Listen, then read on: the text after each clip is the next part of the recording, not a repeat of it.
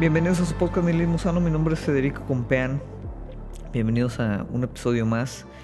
Estamos ya en lo que es el, eh, creo que es el sexto, sexto episodio de esta cuarta temporada.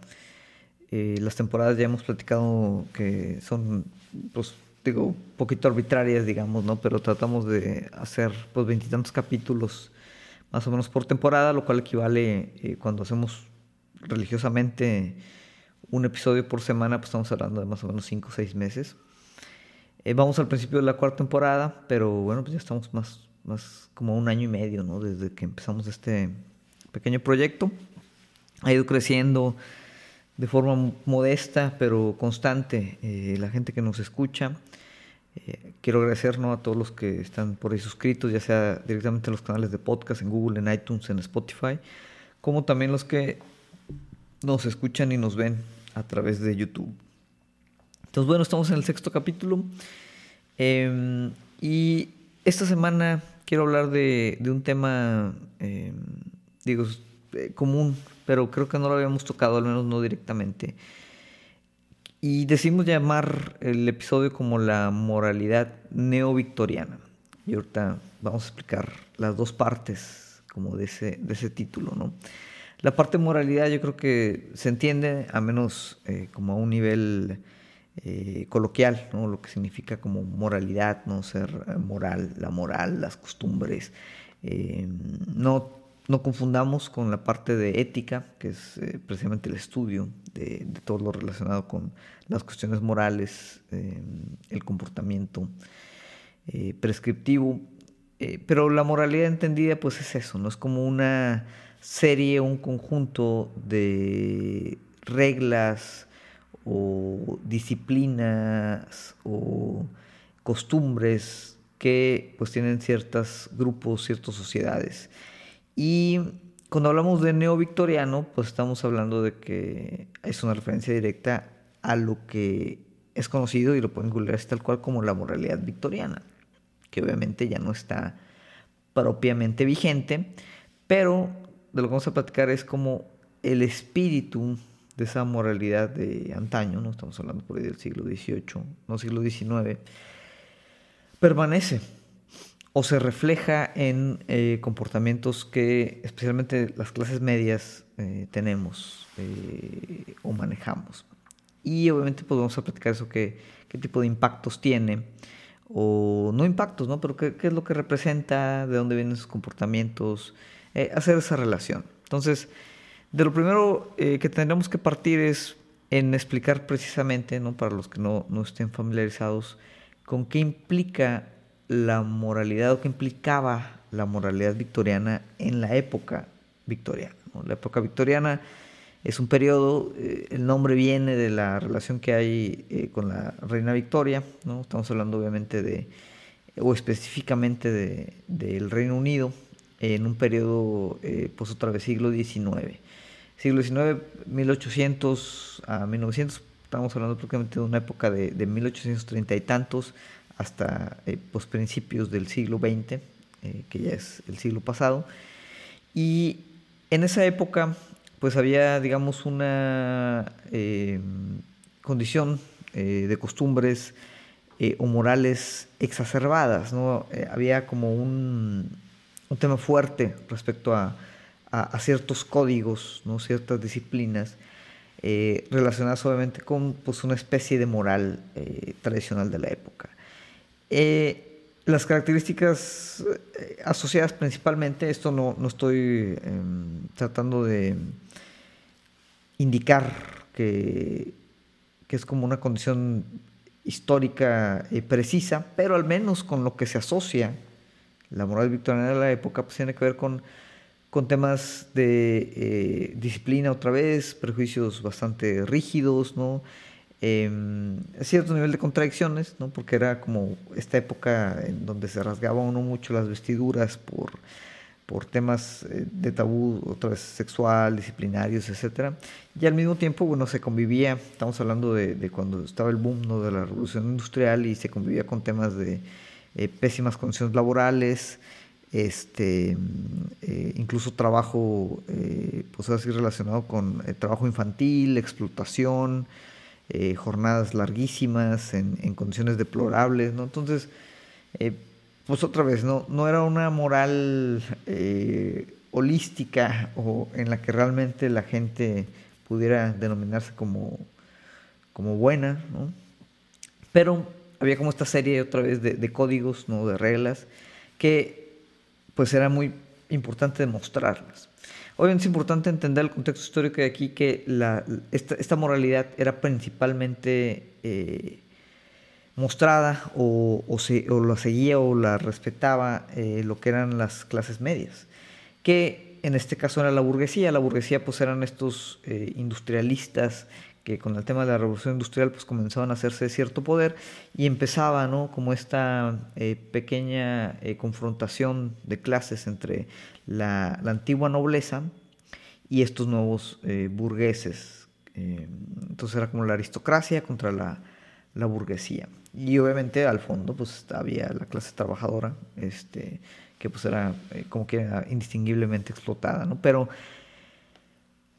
parte de donde surge, ¿no? como estas condiciones morales, era precisamente porque esta clase media en ascenso, eh, que tenía una ética laboral muy específica, eh, una, tiene, tiene que ver obviamente, pues se entrelaza la, la, moral eh, religiosa, puritana, en, en, ese momento, y, y, ellos obviamente pues se tratan de distanciar de pues como la imagen eh, decadente, de, excesos, eh, de indisciplina de la aristocracia, que era obviamente la, clase a la que ellos de alguna manera aspiraban, pero pues otra vez con, una perspectiva tal vez diferente.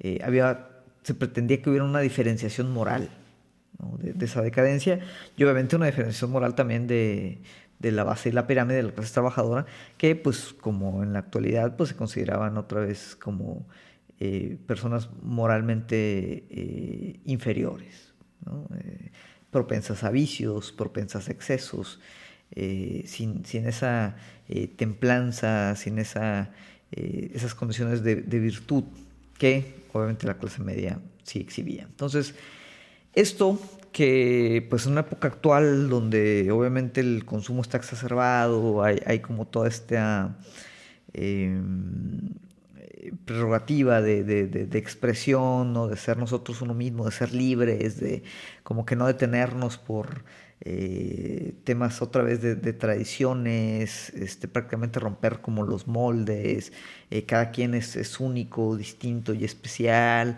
eh, tomar nuestra libertad, usarla de la mejor manera, pues parecería que pues sería contradictorio que, la moralidad victoriana siguiera vigente.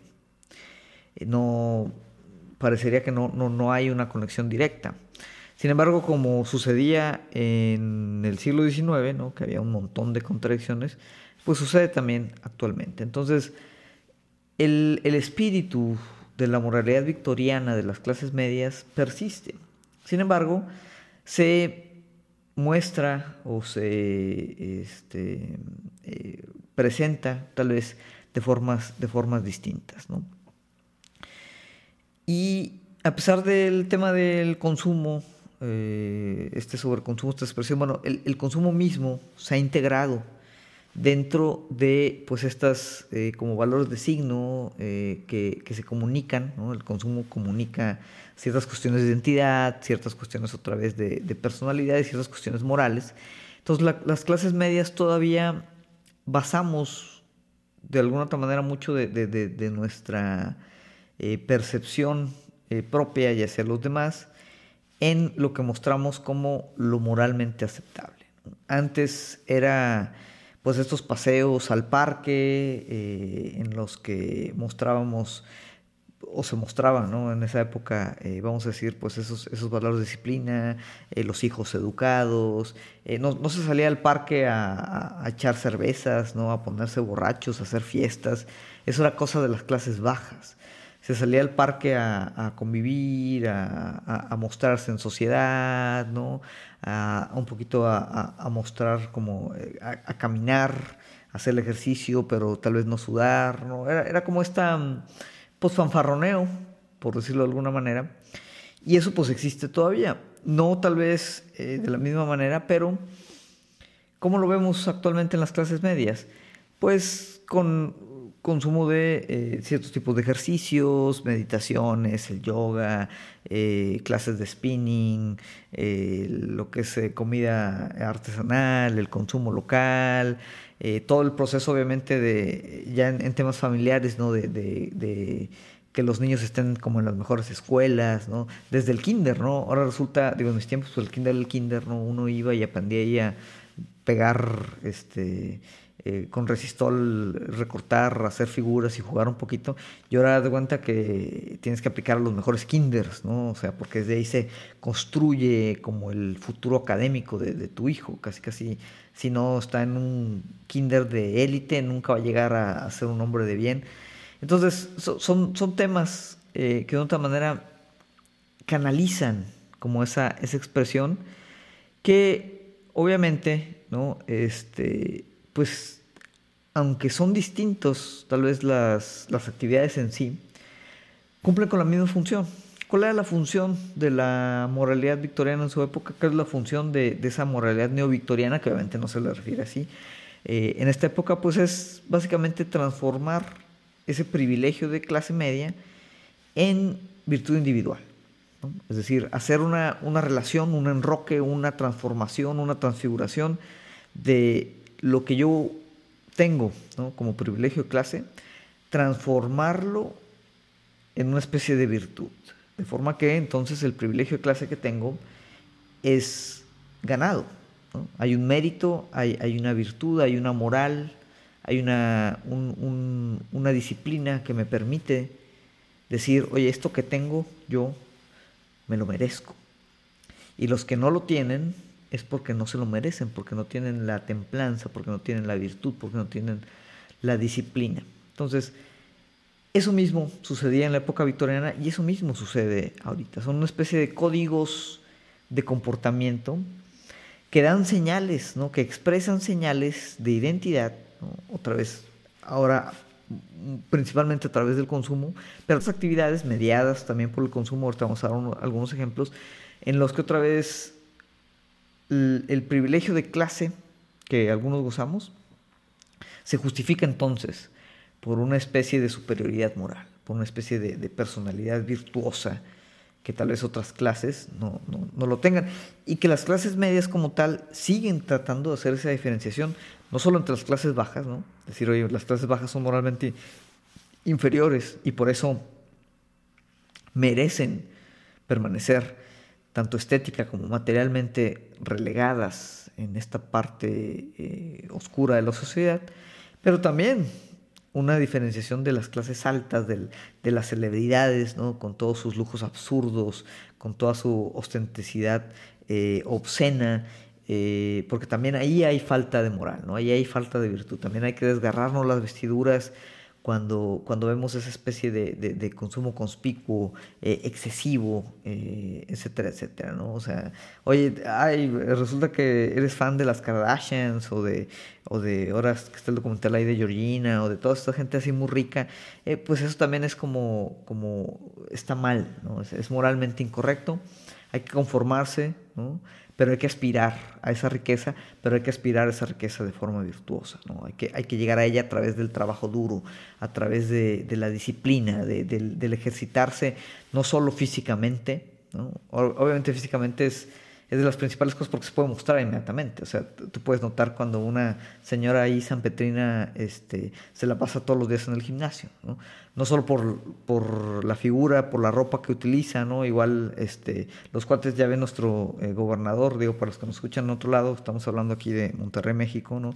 El, el famoso este, eh, gobernador, que también no es como que, ah, va al gym desde las 5 de la mañana, ¿no? Y por eso está eh, este, bien ejercitado, ¿no? Se nota en sus trajes ajustados y todo. Y eso, pues, de una otra manera es otra vez, ¿no? Esa, esa comunicación de su privilegio de clase transformado ahora en una virtud individual.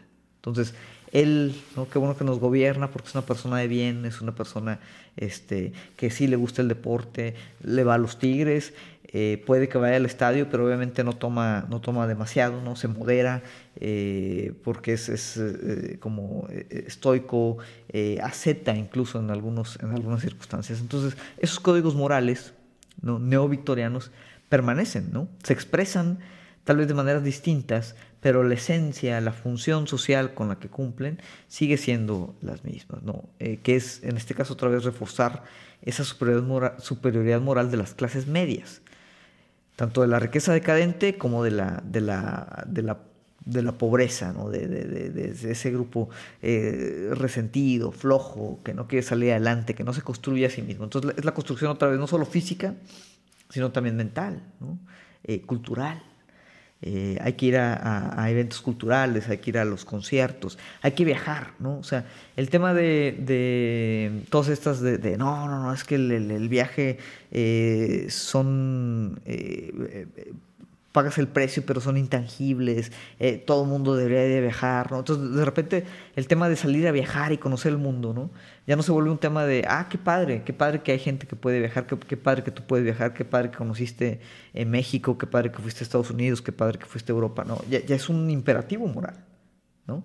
Entonces es como que si tú no viajas, no, o sea, no porque no tengas tiempo, vacaciones, o no, tengas dinero, porque eh, hacer un viaje a Europa, ¿no? Te cuesta un ojo de la cara y, realmente un, porcentaje, no muchos mexicanos tienen la posibilidad de, hacer ese viaje, pero pues eso ya no está sobre la mesa, o sea, si no te diste el tiempo de, de viajar, ¿no? Si no te das el tiempo de viajar, no te estás cultivando, no estás aprendiendo tu idioma, pues es como una falta moral de tu persona. No es que no tengas el tiempo, no es que no tengas el dinero, no es que no tengas la situación económica para poder hacerlo, sino que podrías sacrificar cosas para construirte a ti mismo, abrir tus horizontes, ¿no? Y descubrir nuevas cosas en los viajes. Entonces el viaje, ¿no? Así como el ejercicio, también son esas cosas que, hacen esa demostración como de, de, otra vez, de transfiguración de privilegio y clase en virtudes individuales. Entonces, em, pues de otra manera esto eh, permanece, ¿no? Y permanece tan, tan arraigado y tan fuerte como, como siempre lo ha sido, ¿no? Em, y obviamente muchos dirían, bueno, Fede, pero no tiene nada de malo el querer construirse a uno mismo, el, atender a eventos culturales, el aprender otro idioma, querer hacer ejercicio, ser disciplinado. No hay nada realmente inherente mal, inherentemente malo en esas actividades. Y en eso estoy, estoy de acuerdo. No se trata simplemente de decir, ah, bueno, como se utiliza este tema para justificar ciertas condiciones morales, pues hay que tirar todo eso a la basura, ¿no? O sea, no se trata de, decir, oye, pues no, o sea, o sea, eh, tener o aprovechar sus privilegios está mal. No es que esté mal. El tema es los, los mecanismos que reproducen, ¿no? las narrativas que reproducen. Por ejemplo, yo puedo tal vez, oye, no salgo yo a correr seguido, ¿no? Este, no, no practico ese deporte, pero bueno, si yo salgo a un parque, ¿no? De alguna colonia clase mediera, ¿no? Eh, voy a San Pedro y todo, voy en mi bici, ¿no? Agarro mi bici y, voy por ahí. Em, incluso me, me podría sentir fuera del lugar, ¿no? Y, ahí es donde el consumo forma también parte importante de estas, esta comunicación, de estas señales que se, que se envían. Porque la gente que va a hacer ejercicio en estas situaciones van con ropa profesional, con estos spandex, con eh, bicis profesionales, ¿no?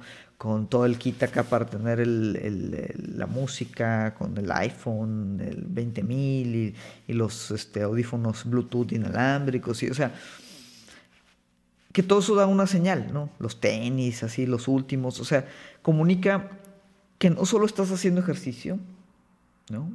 Sino que le inviertes dinero para hacer tu ejercicio. O sea, no, estás aquí perdiendo tu tiempo, ¿no? estás, es, algo serio para ti, le estás invirtiendo tiempo, le estás invirtiendo dinero. Y, y obviamente quita cualquier idea de, decir, oye, si, si, ves un cuate, ¿no? Ahí en, en, la bici con su casco así, tipo del Tour de Francia, ¿no? Todo el show. O sea, el tema no es, oye, yo no estoy usando la bici para transportarme, o sea, no te equivoques, estoy haciendo ejercicio, estoy ejerciendo disciplina sobre mi cuerpo. Estoy demostrándote a ti y a todos los que están aquí en el parque que yo no soy un cuate amateur, que, yo le estoy dedicando tiempo, posiblemente sea un empresario exitoso o un cuate con un muy buen puesto o una eh, señora eh, también que tiene su negocio económicamente estable, ¿no? O que estoy, este, eh, formo parte de la, de la, alta sociedad, entonces tengo tiempo a pesar de, de todas mis actividades adicionales, ¿no? De filantropía y todo, el tengo el tiempo y el dinero, ¿no? Para invertir en hacer ejercicio de esta manera. Entonces, de alguna otra manera, eh, el problema con este tipo de situaciones otra vez no es el ejercicio en sí, no es que la gente se quiera eh, superar o quiera, eh, pues ahora sí, fomentar o cultivarse de, tanto física como espiritual o mentalmente, sino otra vez la, la señal o la narrativa que reproducen. Es una manera, ya dijimos, de, comunicar no solo que tú eres un individuo virtuoso o bueno, pero sino también que eh, dar el mensaje de que quien no haga este tipo de actividades, que no se sacrifique para hacer este tipo de actividades, que no tenga la disciplina para ir al gym, que no quiera invertirle para tener eh, equipo y ropa de ejercicio, quien no quiere sacrificar eh, pequeños placeres para ahorrar y poder ir de viaje y abrir sus horizontes, pues es gente entonces que tiene una falla moral. Y eso obviamente es una narrativa muy peligrosa, porque entonces se mezcla con la cuestión de la meritocracia. Y precisamente este tipo de situaciones sirven para reproducir la narrativa de la meritocracia,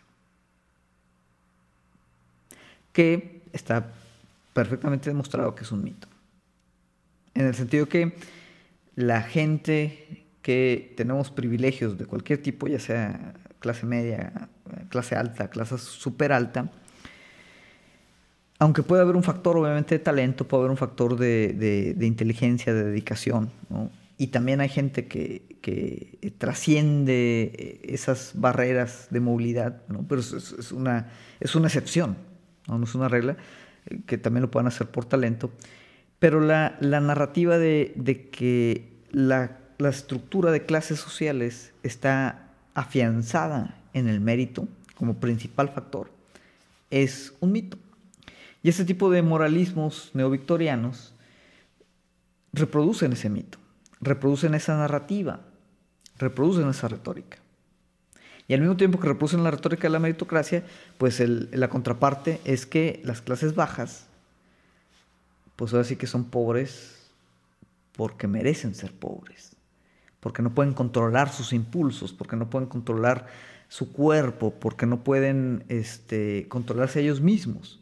Entonces, como son moralmente inferiores a las clases medias, merecen estar donde están. Porque es una falla individual de ellos. Que no tengan tiempo de ir a cursos, que no tengan, de viajar, tengan tiempo de viajar, de aprender otro idioma, de hacer ejercicio. De ponerse, ponerle tiempo a cultivarse a ellos mismos. Sin importar, obviamente, o ignorando por completo, todas las cuestiones estructurales que limitan esa cuestión. Dices, oye, ¿tú cómo esperas que un cuate, ¿no? que tiene que trabajar por necesidad dos turnos completos, 16 horas, que no tiene carro propio, porque ahorita es, un privilegio, a pesar de que es la ciudad, una ciudad eh, tan, tan hostil al peatón, o, en general con, transporte público como Monterrey, es una ciudad que te obliga a comprar un carro. Y el carro no es, no es una comodidad, es casi una necesidad. Y sin embargo es una ciudad que es carísima. Un carro, obviamente, agencias, ahorita es absurdo lo que cuestan. Es una pequeña fortuna. Entonces tú ahorras y en bien poquito tiempo esa, pequeña fortuna se te va en un carro. Entonces, obviamente, ¿no? La gente de clases bajas también se ve obligada, ¿no? Porque es muy difícil moverte, es, es muy hostil moverte aquí en Monterrey en transporte público, en, en, en camión, ¿no? están obligadas también a comprar un carro, aunque sea un carro, eh, este, pues otra vez usado, ¿no? De, 10 años de antigüedad, ¿no? Que obviamente va a costar mucho dinero mantenerlo. Em, pero, pero el tema es ese, ¿no? Si no lo tienes, si no, si no tienes para gastar, si no tienes el privilegio para, para comprar ese, ese vehículo, entonces pues dices, oye, ¿cómo esperas que alguien que trabaja un turno y medio, dos turnos, ¿no? Que aparte tiene que tomar transporte público en esta ciudad tan hostil, ¿no? Que eso le va a implicar pues un trayecto de una hora, dos horas, eh, tres horas, ¿no? Eh, tanto de ida como de regreso. Entonces, oye, pues aparte que va a trabajar 12, 13, 15 horas diarias, más este, pues las dos horas de trayecto de ida, las hora y media de trayecto de regreso, ¿no? Y de repente pues tienes ya 20 horas de tu, de tu día dedicados solamente a, la actividad laboral que requieres para eh, pues, llevar algo de dinero a la casa. Y aparte, les vamos a decir que pues Oye, ¿por qué no, por qué no ahorras para viajar? Para que se te quite lo ignorante. ¿Por qué no haces ejercicio? Este, ¿A poco no tienes tiempo, no? De, oye, de prepararte una ensaladita. Eh, ¿Por qué no eres vegano? ¿no? O sea, ¿qué te cuesta?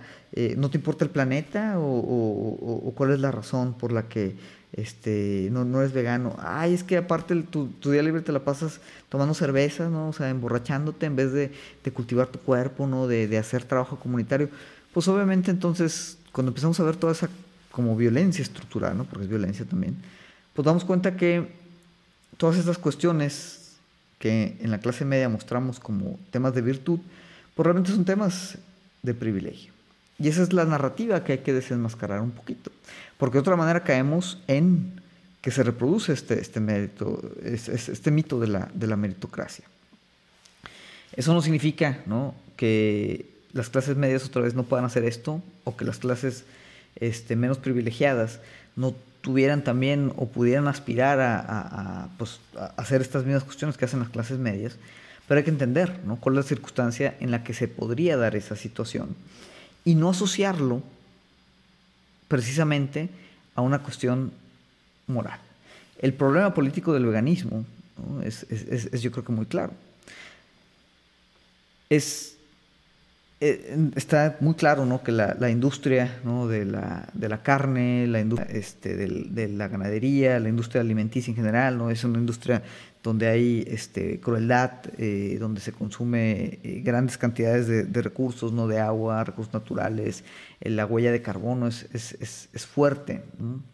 Y obviamente pues el exceso de consumo de carne, que es algo muy, muy moderno, pues es algo pésimo ¿no? para el medio ambiente, pero la, señalización, o sea, la comunicación, ¿no? La retórica de, oye, pues yo soy vegetariano, no soy vegano, eh, y por eso soy moralmente superior. Pues otra vez enmascara ahí ciertos privilegios porque dice, oye, pues no todo el mundo puede ser vegano. Por tema de costo nada más, incluso. Todo lo orgánico, que lo gluten free, este, todas las, las, las superalimentos, que la dieta keto, o sea, todas las cuestiones que, mucha eh, gente de clase media ¿no? pues, eh, puede consumir para mantener otra vez pues, esa figura, ese ejercicio, esa, esa, esa imagen ¿no? de personas sanas, pues es una cuestión de privilegio de clase, porque al final eh, cuesta tiempo. Y cuando no cuesta tiempo, cuesta dinero, o a veces los dos, ¿no? Tiempo y dinero. Entonces, no es una cuestión a veces incluso de disciplina, es una cuestión de recursos monetarios, es una cuestión de, de que tienes ingreso que puedes dedicar a eso y que tienes tiempo que tal vez otros sectores de la población no tienen para dedicar a eso. Lo mismo pasa en, en, tema de la política de la crianza, la familia, ¿no? las relaciones fuera de clase.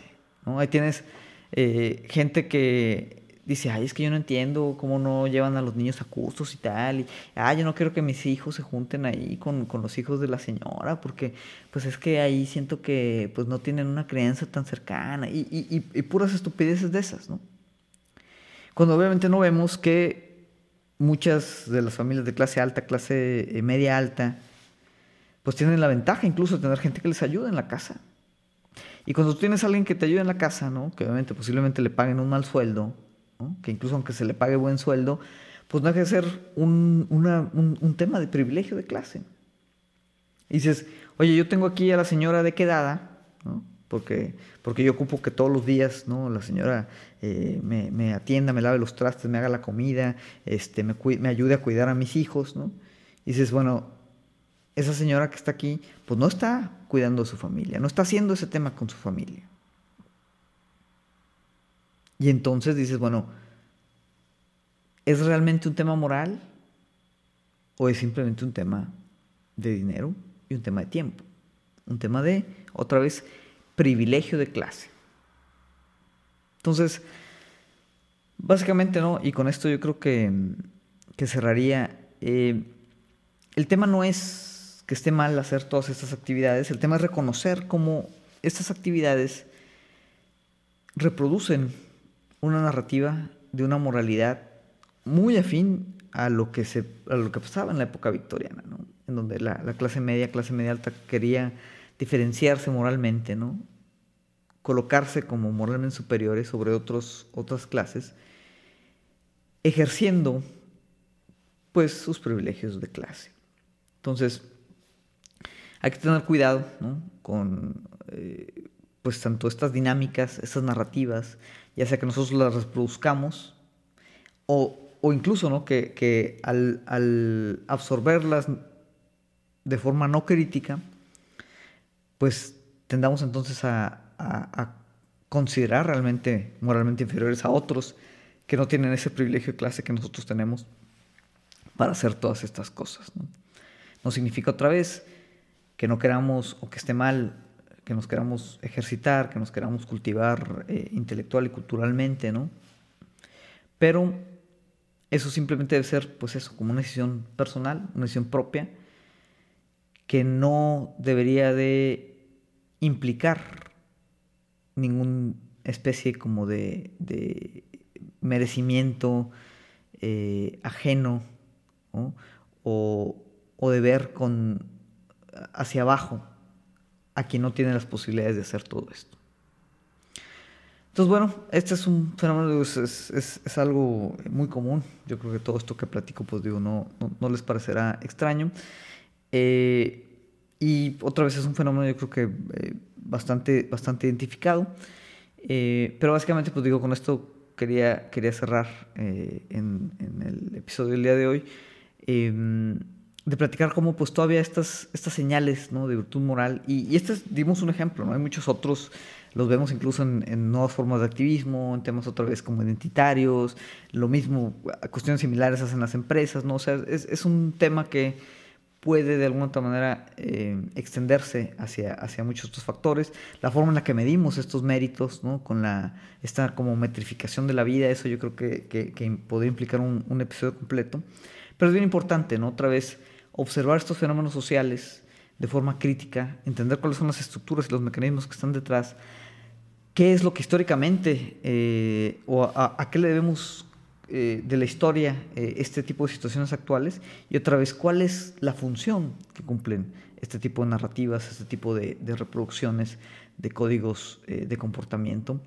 Y otra vez no significa que los quebremos, pero sí lo que tenemos que quebrar tal vez, ¿no? Digo, yo, yo, diría que sí hay que quebrar muchos de estos códigos como otra vez como, como estatutos morales, pero hay que quebrar las narrativas que están relacionadas con ellos.